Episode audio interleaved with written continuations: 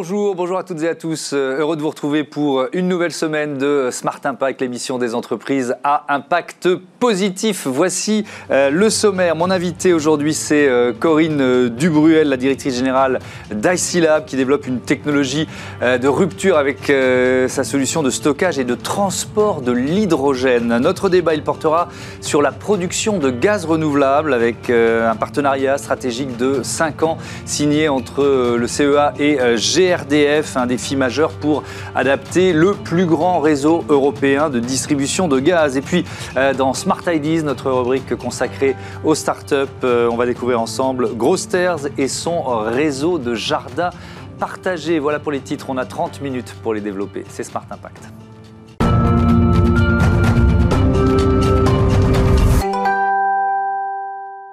Bonjour Corinne Dubruel, bienvenue. Vous êtes euh, donc la directrice générale d'IC Labs, euh, entreprise créée en 2015 par euh, Pierre-Emmanuel Casanova et Vincent Lhomme. votre métier, je le disais dans les titres, c'est le stockage et le transport de l'hydrogène. Qu'avez-vous mis au point? Expliquez-moi. Ah, je vais vous expliquer. Alors, donc, tout d'abord, euh, vous savez que depuis 50 ans, un peu plus de 50 ans, on considère que l'hydrogène est le futur du pétrole et du gaz. Voilà. Mhm. Donc, euh, mais aujourd'hui, cet avenir en fait du pétrole est freiné par euh, l'existence d'infrastructures qui ne sont pas adaptées mhm. au transport de l'hydrogène massif. Donc, IC Lab, en 2015, a développé une innovation de rupture mondiale, française, mhm. donc très important pour la France, euh, qui va permettre de réduire par 7 le volume de l'hydrogène gazeux, donc pour le transporter de manière aisée, sous forme d'un vecteur liquide non toxique stable et qui se transporte aisément dans, un camion normal ou dans un bateau normal, standard. Donc ça permet de transporter, moi je dis ça avec mes mots, l'hydrogène sous forme liquide en quelque sorte. C'est un peu ça l'idée. Une sorte de, liquide comme de l'eau un peu visqueuse. Hmm. Combien d'années de recherche et développement? Quand on dit technologie de rupture, euh, ça prend combien de temps? Ça a pris combien de temps? L'idée a germé à l'université euh, d'Aix, Marseille, euh, en 2012. 2012. Donc vraiment un, brevet fondateur en fait d'utilisation du silicate mmh. pour, euh, pour euh, encapsuler l'hydrogène sous forme d'un liquide.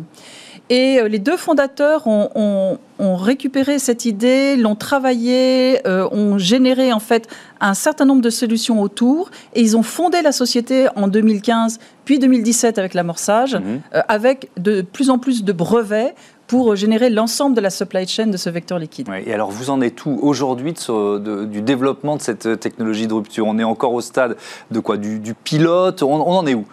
Alors on en est où? Donc on a aujourd'hui euh, des équipements qui fonctionnent, qui marchent. Bon. Donc on inaugure le 23 juin notre premier démonstrateur pour produire de l'hydrosile, le vecteur liquide. Mmh. Donc à Aix-en-Provence, voilà, vous êtes invité si vous le souhaitez. Euh, on a euh, mis sur pied notre équipement de relargage d'hydrogène vert, donc il faut produire le liquide et ensuite il faut relarguer l'hydrogène dans le navire ou au pied de la station de distribution d'hydrogène. Mmh. Donc ça, ça s'appelle un équipement de release. Donc c'est au point, ça fonctionne. Tout ça est à TRL 6.7. Et donc. Et quoi? 6-7. Donc, c'est-à-dire euh, c'est euh, donc des démonstrateurs qui sont encore au stade laboratoire, euh, donc où on est en train de tester donc les procédés, etc. Mmh. Et notre objectif, c'est d'avoir trois, trois pilotes industriels en 2025, opérationnels en 2025, de capacité 10 tonnes an. Et la première usine 10 000 tonnes an en 2027. Première usine 2027. Donc, quand, on raconte cette histoire-là, donc euh, phase industrielle, on va dire 2027, hein, si j'ai si bien compris. C'est ça. Euh, il y, a évidemment la question de l'accompagnement. C'est long, le processus, il est très long. Donc, il y a eu plusieurs levées de fonds, c'est ça? Et vous en êtes où de ces euh, Il y en a encore une en cours? On en est où de, de, de, ceux, de celles et ceux qui vous accompagnent? Alors, justement, pas plusieurs, pas plusieurs levées de fonds. voilà. Donc, juste l'amorçage en 2017, 2 millions d'euros. Et puis, comme c'est vraiment une innovation unique au monde, puisque tous nos concurrents sont toxiques, polluent. Euh, on est les seuls à, ne pas émettre de CO2 du tout. Donc, euh, on, a, on, est soutenu par l'Union européenne depuis 2017. Donc, on a reçu un certain nombre de subventions, etc. Et donc, je lève cette année la première levée de fonds de Seria mmh. pour accompagner toute cette phase de pré-industrialisation. Et je suis plutôt à la recherche d'investisseurs qui sont des industriels qui nous accompagne dans notre accélération de l'industrialisation et de la pré-commercialisation de nos solutions. Est-ce que ça veut dire, euh, donc, euh, double question, cette levée de fonds série A, elle est, elle est pour quand dans votre objectif? Et quand vous dites des industriels, est-ce que ce sont plutôt des industriels du secteur de l'énergie du secteur du transport de l'énergie Enfin, qui vous, qui vous ciblez en quelque sorte? Alors, un très grand nombre mmh. d'industriels. Tout d'abord, les traders qui transportent des molécules, du pétrole, etc. Donc les grands leaders, Mercuria, Trafigura, etc. Mhm. Ensuite, les logisticiens, les engineering qui construisent les usines, les utilities, donc les grands énergéticiens comme EDF, Engie, etc. Mhm. Et puis, euh, bien sûr, les clients finaux, donc c'est-à-dire les opérateurs de navires comme CMA, CGM, par exemple. D'accord. Et donc, c'est à quel horizon cette, euh, cette série A? C'est, euh, je suis full-time dessus depuis mars, euh, closing fin juillet 2022. Alors, ce- ce- je reviens à la, à la technologie, ce, ce vecteur liquide, c'est un peu le terme que vous employez. Euh, il sera compatible avec les installations euh, déjà existantes? Com- Comment ça va Alors, fonctionner? c'est justement l'avantage. Ouais. Voilà, l'avantage, c'est qu'on peut utiliser un camion classique, Ouais. euh, un bateau classique avec des conteneurs euh, tout à fait euh, standards. Et on va pouvoir transporter, c'est stable dans le temps, donc sur des très longues distances, 17 000 km par exemple du Chili, on va produire de l'hydrogène vert à bas coût, Mhm. vers le port d'Amsterdam, où ils souhaitent importer un million de tonnes euh, d'hydrogène vert à Amsterdam, par exemple. Alors, c'était ma question suivante. Les, les marchés potentiels, vous avez déjà identifié, euh, parce que ça semble gigantesque quand on vous entend. Massif. Oui, massif. Massif. Donc, Alors, quel- le, marché mondial que nous adressons, c'est 74 milliards. Euh, donc, en, en gros, la production de l'hydrosyle va se faire dans les pays où on va faire de la production d'hydrogène vert à bas coût, donc Chili, Australie, Ouais. Moyen-Orient, Afrique du Nord, etc. Et les clients, c'est le triangle Amsterdam, Duisbourg, Hambourg, euh, Anvers, Rotterdam, tous ces consommateurs d'hydrogène vert Mhm. qui, sur leur lieu de destination, ont un coût énergétique trop élevé. Donc, ils ont besoin d'importer l'hydrogène vert. Alors, vous avez cité l'Union européenne. Euh, quel a été le rôle de, euh, de la France et notamment de la BPI dans l'accompagnement de, de, euh, d'IC Lab et, et- et avec derrière cette volonté de, voilà, de, de créer une filière de l'hydrogène en France? Alors, le rôle de la BPI a été très important. Mhm. Donc on a vraiment été soutenu par la BPI et l'Union européenne. Ouais. Donc de manière euh, très forte depuis le démarrage, et c'est pour cette raison qu'on n'a pas eu besoin de faire de levée de fonds. Mhm. Euh, ce que je perçois aujourd'hui euh, au niveau de la France, c'est que la France est focalisée dans sa stratégie hydrogène sur le- la construction de gigafactories de piles à combustible et d'électrolyseurs, et, et pour l'instant pas encore totalement positionnée sur l'importation d'hydrogène vert. Or là, nous, on est une pipite française qui on travaille sur l'importation d'hydrogène vert. Donc, euh, je vais échanger avec euh, les autorités publiques justement sur ce sujet-là, puisque ça devient de plus en plus important pour les États membres de l'Union européenne de d'envisager l'importation d'hydrogène vert à bas coût. Ouais. Euh, Vous dites importation d'hydrogène vert, ça veut dire qu'on ne peut pas le produire nous-mêmes? C'est vraiment une question de béotien que je vous pose. Non, non, c'est une très bonne question. On peut le produire en France avec notre coût d'électricité qui est quand même relativement élevé. ouais. Euh, et peut-être pas suffisamment d'énergie solaire, hein, donc puisque au Chili on va avoir 3000 heures d'énergie solaire et en France on va avoir 1400 heures. ouais. Donc euh, on va avoir, comme on a besoin de produire sur un très grand nombre d'heures pour arriver à baisser le coût de la production, euh, on aura peut-être des lieux plus favorables, comme par exemple le sud du Portugal, pour donner, pour citer un exemple, très favorable à la production de notre vecteur liquide. Hmm. Quand, quand vous, quand on parle de filière de l'hydrogène, la volonté de l'État français de faire émerger des licornes de l'hydrogène, le, le- le fait d'être dans cet environnement général, à quel point, même si j'ai bien compris que votre technologie était peut-être pas celle sur laquelle misait pour l'instant prioritairement l'État, mais à quel point ça vous porte ça? Ah, de manière considérable, parce qu'en Oui. fait, on est euh, totalement accompagné par des organismes qui euh, supportent l'accélération des startups, euh, etc. Donc, entre l'amorçage et la pré-industrialisation, on, est vraiment extrêmement accompagné. Le problème, Mhm. c'est entre la pré-industrialisation et le produit commercialisable. Et là, dans euh, notre levée de fonds vis-à-vis des investisseurs, on rencontre des investisseurs étrangers beaucoup euh, plus aptes à accompagner cette prise de risque que euh, justement euh, les investisseurs euh, français. Donc là, il y a un petit, un petit gap. J'ai participé à un débat très intéressant. Donc, je suis présidente de Centrale Supélec Alumni et euh, il y a deux jours, donc on a fait un débat avec la sénatrice euh, Vanina Paoli qui a remis un rapport au Sénat sur les innovations de rupture. Mhm. Et effectivement, il f- on- elle a remis un certain nombre de- de- d'orientations, de, directives pour que le gouvernement français puisse mieux accompagner la pré-industrialisation des innovations de rupture et pour qu'on ne quitte pas finalement et on n'aille pas vers des investisseurs étrangers dans cette phase très délicate avant le lancement du produit commercialisable. Ouais.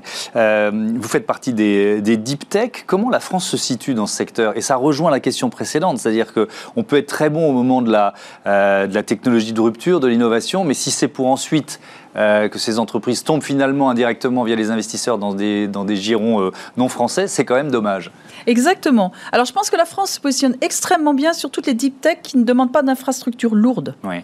Donc usines, etc. Et on est vraiment remarquable sur ce sujet-là. Euh, l'usine accompagne très bien les infrastructures lourdes avec euh, l'Europe, je veux dire, hmm. avec justement l'IPC8, l'Important Project of Common European Interest. Mais en ce moment, on sent que la France s'intéresse de plus en plus à refaire, euh, réinstaller des usines en France. Et donc, il y a un mouvement très positif vers le soutien de deep tech qui, qui sont industriels, hmm. en fait. Merci beaucoup. Merci Corinne Dubrouel d'être venue nous, nous présenter IC Lab. L'émission continue. On passe à notre débat sur la production de gaz renouvelable.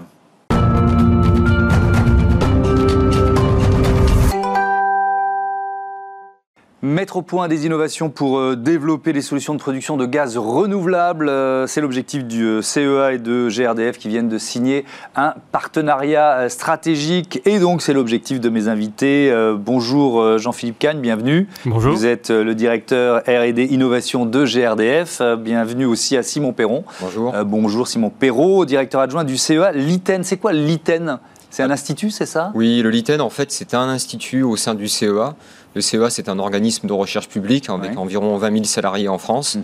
Et le LITEN, c'est un des instituts du CEA. Et on est basé à Grenoble et Chambéry et on travaille sur les nouvelles technologies de l'énergie. Donc on est en plein dans notre thème, évidemment. Euh, euh, Jean-Philippe Cagne, en quoi consiste ce partenariat? Donc je disais partenariat stratégique. C'est quoi le principe?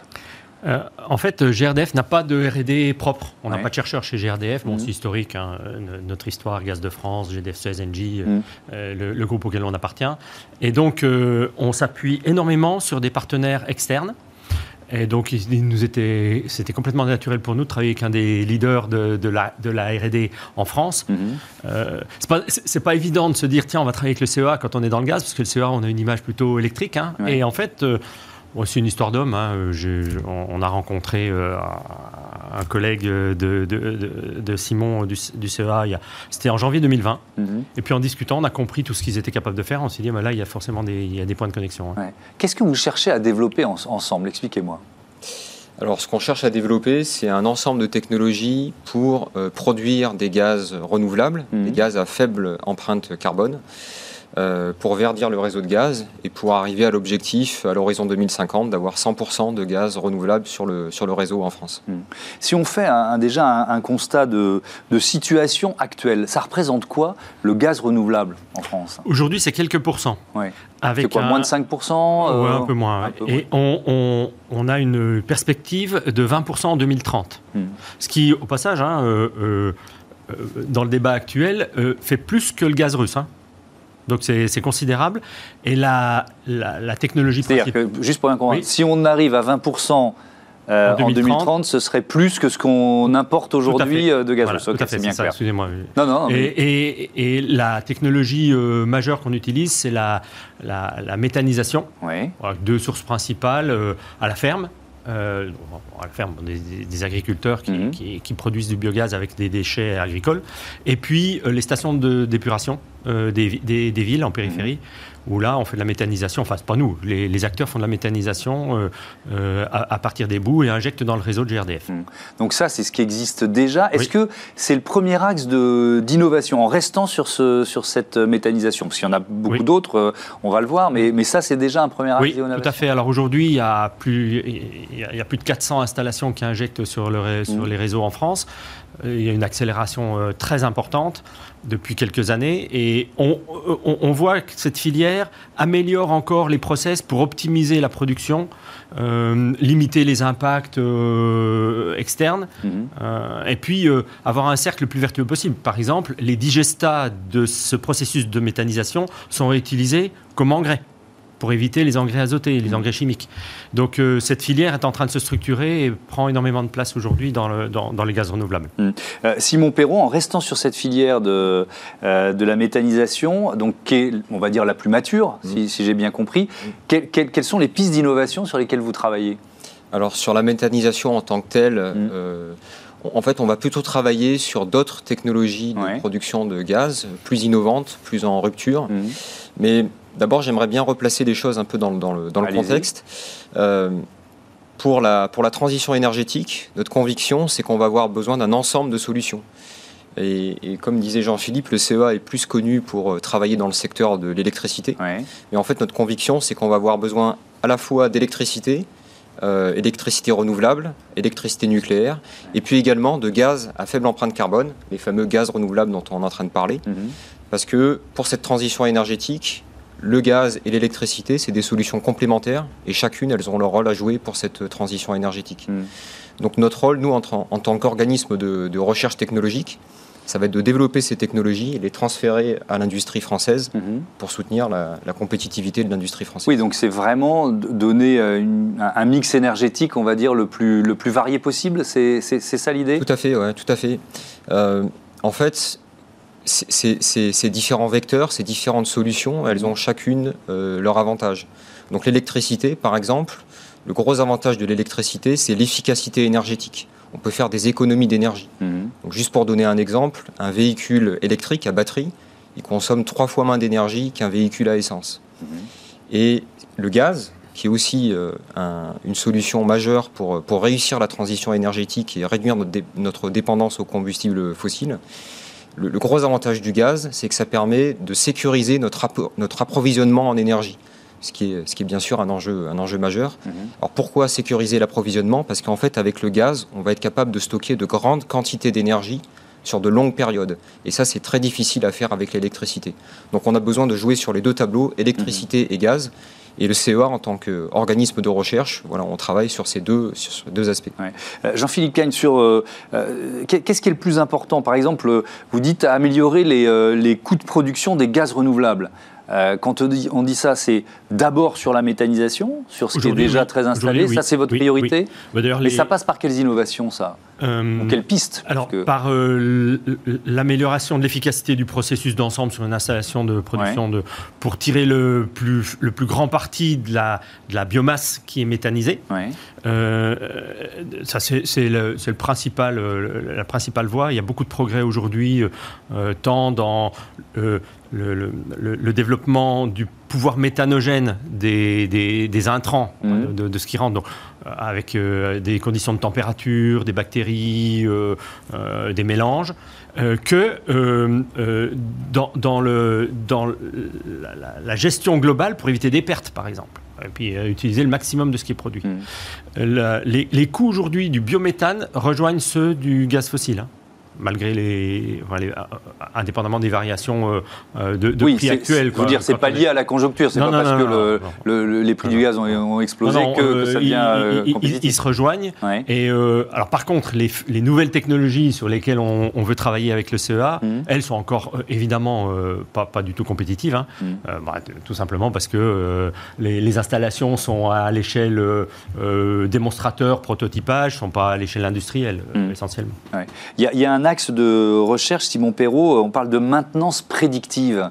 Alors ça fait toujours un peu, euh, un peu rêver, ça. On a l'impression d'être dans de la, science-fiction. En fait, c'est peut-être pas si compliqué que ça. C'est quoi la maintenance prédictive? Alors la maintenance prédictive, prédictive euh, c'est utiliser par exemple des technologies euh, d'intelligence artificielle pour analyser les données qui viennent du réseau traiter ces données avec des technologies d'intelligence artificielle pour pouvoir prédire où sont les problèmes et donc faire de la maintenance en avance de phase avant que les problèmes surviennent. Mm. Et ça, c'est euh, un des axes de développement dans le cadre du partenariat avec euh, GRDF.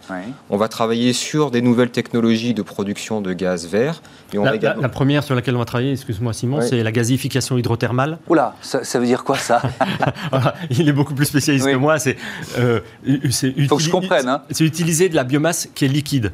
Alors que tout à l'heure, je parlais de biomasse plutôt solide. Hein, euh, voilà. La biomasse liquide est dans des conditions de température assez élevées, de pression assez élevée, euh, avec un rendement qui est pas loin de 90%. Hein, c'est assez exceptionnel. Euh, produire du, biogaz, hein, du, gaz renouvelable. Et donc le CEA, un réacteur test aujourd'hui, et on a, on, a, on a un partenariat pour en 2025 injecter dans le réseau, pour la première fois en France, du gaz issu de GHT, enfin de gazification hydrothermale. Ah, ça c'est intéressant, ça veut dire que vous êtes déjà, enfin la technologie, elle est quoi? Elle est quasi, euh, quasi brevetée, quasi euh, validée? Vous en êtes où? Alors on a plusieurs brevets sur cette technologie, on est en train de la développer. Et l'ambition avec ce partenariat, c'est d'amener cette technologie depuis l'échelle du laboratoire jusqu'à une, une, échelle pré-industrielle. Mmh. Et ensuite, à l'horizon 2025, de pouvoir faire la première injection dans le réseau. Et en fait, cette technologie, ça marche comment?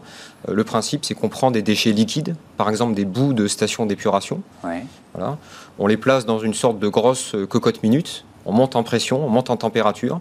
Et ensuite, on laisse l'eau qu'il y a dans ces déchets réagir avec la matière organique pour produire du gaz. Donc en fait, on traite les déchets et en même temps, on produit du gaz. Mmh. Voilà, donc du point de vue de la viabilité économique, c'est très intéressant parce qu'on on rend deux services euh, mmh. à la fois. ben voilà, j'ai compris ce qu'était la gazéification hydrothermale. Merci à, tous les deux. Mmh. Euh, je reviens aux, questions de, maintenance prédictive parce que pour bien comprendre l'importance que ça peut représenter pour, euh, pour GRDF, regardez ces chiffres sur le, je ne sais pas si vous pouvez imaginer ça, le, le plus grand réseau de distribution européen, 204 230 39 km de réseau de distribution. Euh, on parle de 9500 communes, plus de 11 millions de, de, clients. Euh, euh, Jean-Philippe Cagne, ça, veut dire quoi? Ce que la maintenance prédictive pourrait vous apporter dans la gestion d'un réseau aussi gigantesque? Bah, Je vous donne un exemple très concret. Mmh. On a une partie de ces 200 000 km sont en, métal, l'autre en, en, polyéthylène. La partie en acier, euh, nécessite une, une, protection par la corrosion. Oui. Euh, bah, ça, ce travail de, de, protection cathodique euh, nécessite d'utiliser un, un, grand nombre de données pour identifier les endroits qui peuvent être les plus fragiles et intervenir qu'à cet endroit-là et pas sur tout le réseau. Mm. Donc comment identifier? Je sais que le CEA a monté une, une, un, un, système pour euh, permettre de passer de 10% de, réussite sur les endroits ciblés pour la protection cathodique à 50%. Hmm. Pour nous, c'est majeur. Ça nous évite des déplacements, des travaux. Euh, c'est un exemple. Hein. Et il y, en a, il y en a beaucoup d'autres. On en a avec des photos sur. Enfin, je rentre pas dans le détail, mais hmm. qui sont, peuvent être intéressants, ou avec des robots. Quand, on, quand, on, parle de, gaz renouvelable, ce réseau gigantesque, euh, est-ce qu'il n'a pas besoin de, forcément de s'adapter ah Non, absolument pas. Il est, prêt. voilà, il est, prêt. Il est là, il est prêt, il est financé, hmm. il est disponible. Il a une durée de vie euh, enfin, qui est énorme. Hein. Nous, on pose des canalisations pour 50 à 100 ans. Euh, et, il dessert donc bah, 80, plus de 80% de la population en France. Donc, quand on a des projets d'injection de biométhane aujourd'hui qui arrivent, euh, ils sont à proximité du réseau. Il y a très peu de travaux à faire pour les connecter. Hmm. Euh, quand, vous partez sur un partenariat comme ça à, 5 ans, hmm. euh, vous, avez déjà, parce que là vous évoquiez des pistes à court terme, quoi. Vous, sur quoi vous êtes le plus avancé, si, si j'ose dire? Est-ce que vous. La GHT Oui, alors c'est probablement sur Donc la gazéification hydrothermale. Exactement, ça c'est notre premier projet là, qui a déjà démarré en fait. Hein. Donc là on est déjà en train de travailler très activement avec les équipes de GRDF sur ce projet. Mhm. Et ensuite. la pyrogazéification voilà, la pyrogazéification. Alors, c'est également une nouvelle technologie mmh. pour produire du gaz renouvelable. Là, l'idée, c'est pas de partir de déchets liquides, mais plutôt de déchets secs. Donc, par exemple, des résidus de bois ou des plastiques qu'on ne peut pas recycler. Mmh et qu'on va gazéifier, c'est-à-dire qu'on va, on va transformer en, gaz. avec des pneus. de pneus, C'est génial. On a fait un test. On, imagine que la, gamme des possibles est en train de s'élargir. Merci beaucoup, merci à tous les deux d'être venus se présenter ce partenariat stratégique entre euh, GRDF et euh, le CEA euh, Liten. On passe à Smart Ideas, une start-up à l'honneur, comme tous les jours.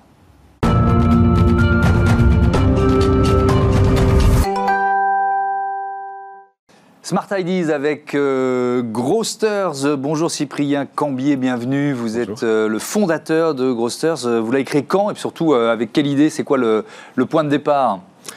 Alors Grosters, c'est une entreprise que j'ai fondée en 2019 mmh. avec grosso modo une idée, c'est vraiment de, de, recréer, de, créer, de recréer des lieux de vie en ville en permettant aux citadins de reprendre en main donc leur, leur, leur habitat et leur, leur alimentation. Voilà, moi j'ai. Donc quand vous dites des lieux de vie, c'est quoi? C'est une idée de jardin, de jardin partagé? C'est quoi la logique? Ouais, c'est ça. En fait, euh, en ville, on a énormément d'espaces. Euh, on, ne s'en rend pas forcément compte, mais énormément d'espaces qu'on peut revaloriser. Donc euh, sur les toits, dans les dans les cours, dans les jardins. Et, et, en fait, l'idée c'est que c'est de recréer des espaces où en fait on va on va on va recréer du lien, mais en même temps en améliorant l'environnement. Donc avec bah, de la nature et en particulier de la nature comestible, puisque nous ce qu'on fait c'est des, des fermes urbaines domaines partagés, des jardins partagés. Ouais, des jardins et des potagers partagés. Donc l'idée, c'est c'est quoi? C'est d'avoir, c'est de proposer ça à des entreprises, à des collectivités qui sont vos clients en quelque sorte. C'est ça. On a deux types de clients. Donc mhm. nos premiers clients, ce sont les entreprises avec avec elles en fait on les accompagne pour créer des potagers collaboratifs ou dans la végétalisation de leur bureau, mhm. avec l'objectif de fédérer leurs collaborateurs. Euh, notre deuxième type de clients, ce sont les acteurs du territoire, donc euh, les collectivités, les promoteurs, les bailleurs sociaux. Et avec eux, on, travaille sur, la, sur la création de concepts innovants de jardins partagés pour euh, ben voilà, offrir des lieux de vie aux, aux citadins avec un concept, avec une offre de services pour les accompagner, parce qu'on travaille vraiment sur l'engagement mmh. des communautés. Donc c'est quoi? C'est une sorte de jardin de quartier, en quelque sorte? C'est ça. avec les acteurs du territoire, on travaille sur des potagers de quartier. Mmh. Et en fait, ce qui est là où notre, notre, notre particularité, c'est qu'en fait, on s'est dit, parce que la, grosse difficulté, enfin l'enjeu en fait pour ces, pour ces jardins partagés, c'est la durabilité en fait dans le, dans le temps, l'engagement des. Oui, c'est-à-dire que les, premières semaines ou les premiers mois, tout le monde trouve ça super, on y va, et puis au bout d'un moment, voilà, et au bout d'un moment, euh, plus personne s'en occupe, quoi. C'est le risque. Et donc nous, on est là, on se dit bon bah comment on fait pour qu'il y ait un engagement sur le long terme et en même temps euh, que ce soit productif? Et donc en fait, on a créé une méthode qui est basée sur deux piliers, donc des maraîchers animateurs, donc spécialisés en permaculture bio-intensive. Je pourrais vous expliquer ce que c'est. Et euh, la deuxième partie, c'est une plateforme digitale en fait qui nous permet d'accompagner euh, au quotidien sans être toujours présent. qu'on a le terrain et, euh, mm. et, la poche. Donc alors permaculture, bio, euh, bio-intensif, c'est bio intensif, c'est ça. ça marche comment En fait, c'est un, un, peu, un mix entre deux concepts, donc l'agriculture bio-intensive et la permaculture. Mm. La permaculture, c'est cultiver en s'inspirant du, du, vivant. Grosso modo, on s'inspire des forêts et on fait la même chose mm. pour que ce soit durable. Et on associe des plantes qui vont bien ensemble, c'est ça? Il y a un peu cette idée-là? C'est ça, en fait, il y a deux, piliers, on va dire, c'est l'association des plantes voilà, qui, qui, sont complémentaires et en même temps, c'est de, de, de, créer, de recréer des sols vivants. Ensuite, c'est le, le, sol ensuite qui, travaille pour nous et au bout de trois ans, après, ça devient très autonome. Mmh. Et la le deuxième pilier, c'est l'agriculture bio-intensive. Donc, on s'inspire de différents euh, maraîchers euh, qui ont, qui ont beaucoup travaillé là-dessus dans les, dernières, dans les dix dernières années. Mmh. Et euh, en fait, c'est l'idée de densifier la production sur des petits et sur des, sur des petits espaces. En ville, on a des, on a des petits espaces, c'est contraint parce que la plupart des, choses, c'est des habitations. Et, et, donc, voilà, avec un objectif, en fait, d'augmenter notre capacité à produire. Donc, ce qui fait qu'en fait, dans nos jardins, on va produire 4 à 5 fois plus en fait qu'un par mètre carré qu'un maraîcher traditionnel parce qu'en fait comme on a des petits espaces on les on les dorlote. Mmh. C'est quoi le modèle économique de, de l'entreprise? Alors il est basé sur trois sur trois points en fait au, démarrage, on est un bureau d'études, donc on accompagne des acteurs dans la conception de, euh, de lieux de vie euh, nourriciers. Euh, le deuxième, en fait, c'est qu'on donc on, vend des prestations d'accompagnement, donc de suivi, avec donc des passages de suivi d'un maraîcher animateur, des animations, des formations. Et la troisième, qu'on est en train de développer, c'est enfin, l'approvisionnement, donc en vente de produits de jardinage, en fait, pour les personnes qu'on accompagne, notamment dans nos potagers de quartier. Donc c'est une sorte de, mini place de marché où on trouvera sur un site internet euh, des, produits de jardinage, quoi. C'est ça. en Alors là, je vous fais du teasing parce que j'ai pas encore, parce que ça s'est pas encore sorti. L'idée est là, mais euh, ça va sortir dans trois semaines dans, euh, dans le premier jardin partagé donc de quartier qu'on est en train d'ouvrir dans la métropole lilloise, le quartier de la Maillerie. D'accord, donc vous ouvrez le jardin partagé et, euh, en fait, on a une micro-jardinerie. Voilà, la jardinerie euh, avec. Merci beaucoup, euh, Cyprien Cambier, d'être venu nous présenter plaisir. Grosters, bon vent, enfin on va dire bon soleil d'ailleurs, au, jardin de Grosters. Voilà, c'est la fin de ce numéro de Smart Impact. Merci à toutes et à tous de votre fidélité à Bismart, la chaîne des audacieuses et les audacieux.